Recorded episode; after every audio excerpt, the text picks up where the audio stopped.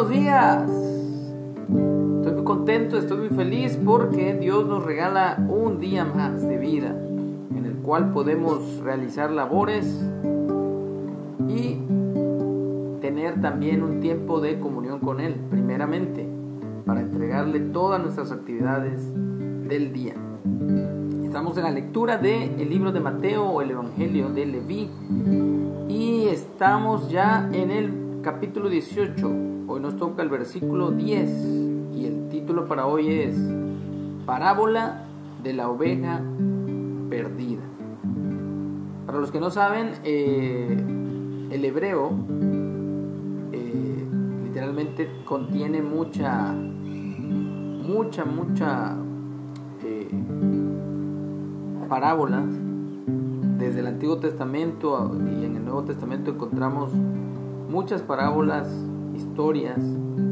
Y bueno, la de hoy nos da cuenta Yeshua, Jesús, y dice así, mirad que no menosprecien a uno de estos pequeños.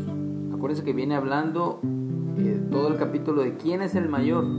Y el mayor es todo aquel que se humilla, es humilde, como un niño, que perdona y que literalmente no guarda rencor. Eh, entonces dice, miren que no menosprecien a uno de estos pequeños, porque os digo que sus ángeles en los cielos ven siempre el rostro de mi Padre que está en los cielos.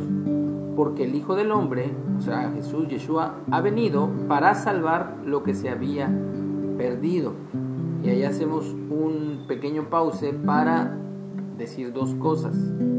Eh, tradicionalmente se le conoce a estos ángeles como el ángel de, la guarda o ángeles guardianes, ángeles que velan por cada uno de nosotros. Y sí, sí tiene base bíblica.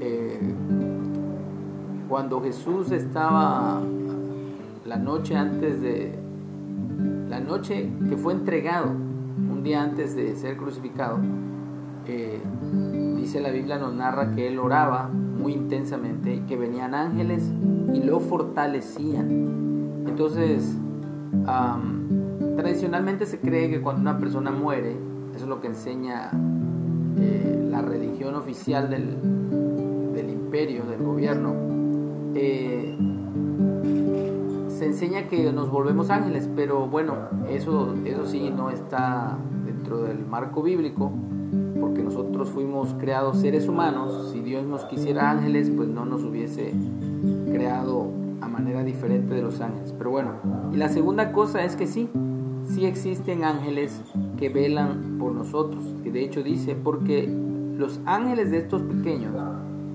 eh, en los cielos siempre ven el rostro de mi Padre que está en los cielos. Es decir, que ellos eh, pues están al tanto de lo que de lo que hacemos y de lo que nos hacen también.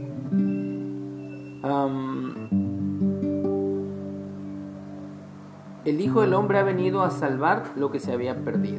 Todos nos habíamos descarriado, éramos como ovejas sin pastor y Él vino a buscarnos, a rescatarnos. ¿Qué os parece si un hombre tiene 100 ovejas y se descarría una de ellas? ¿No deja las 99 y va por los montes a buscar la que se había descarriado?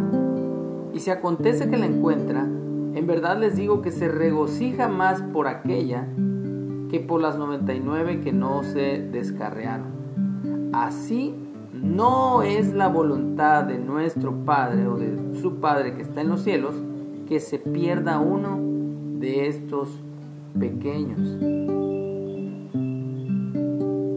En la vida vamos a ir eh, teniendo muchas experiencias y en cada circunstancia, en cada una de esas experiencias, eh, tenemos dos maneras de actuar. Una es eh, de manera reaccionaria, de manera impulsiva, o la otra es de manera más en paz, sabiendo que Dios, aún en la adversidad que podamos llegar a tener, está en control de todo lo que sucede en nuestra vida. Entonces, si tenemos eso en mente, vamos a estar en paz, vamos a descansar en Él y por más terrible que sea nuestra circunstancia, vamos a saber que Dios ha enviado a su Hijo para rescatarnos y Él también tiene a nuestra disposición a sus ángeles. Porque la voluntad de Dios, se puede parafrasear aquí, es que todos sean salvos. Eso también lo dice en otra parte de la escritura. Aquí dice, así que la voluntad, así que no es la voluntad de vuestro Padre que está en los cielos que se pierda uno de estos pequeños.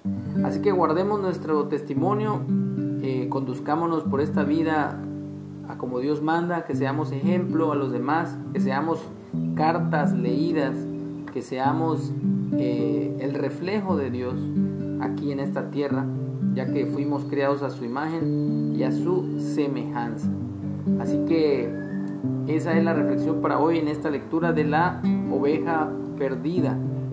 Dios envió a su Hijo para que tú y yo volvamos al redil.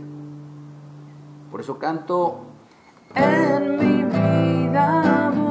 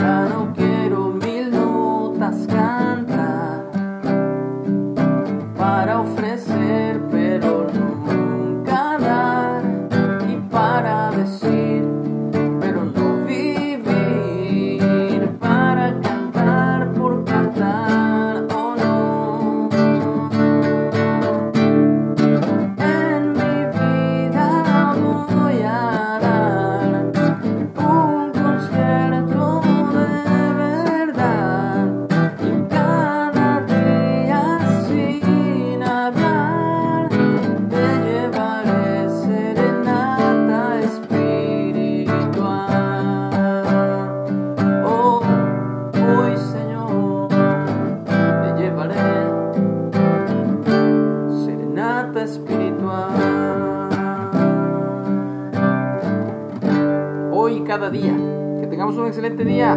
Dios nos bendiga.